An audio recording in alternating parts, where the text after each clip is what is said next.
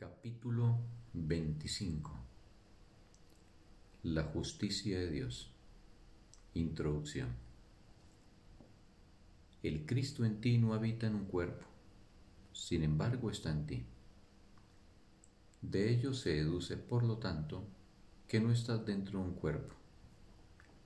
Lo que se encuentra dentro de ti no puede estar afuera.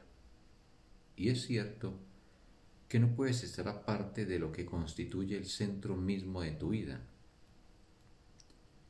Lo que te da vida no puede ser alojado en la muerte, de la misma manera en que tú tampoco puedes estarlo.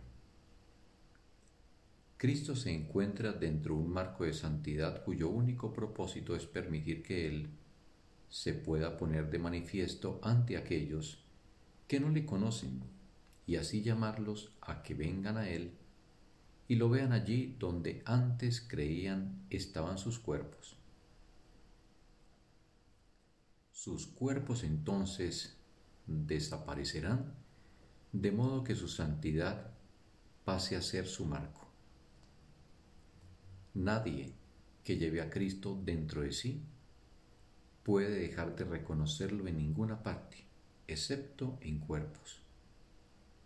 Pero mientras alguien crea estar en un cuerpo, Cristo no podrá estar donde Él cree estar. Y así lo llevará consigo sin darse cuenta, pero no lo pondrá de manifiesto.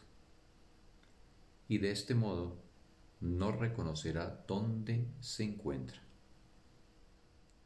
El Hijo del Hombre no es el Cristo resucitado. El Hijo de Dios no obstante, mora exactamente donde el Hijo del Hombre está y camina con él dentro de su santidad, la cual es tan fácil de ver como lo es la manifestación de su deseo de ser especial en un cuerpo.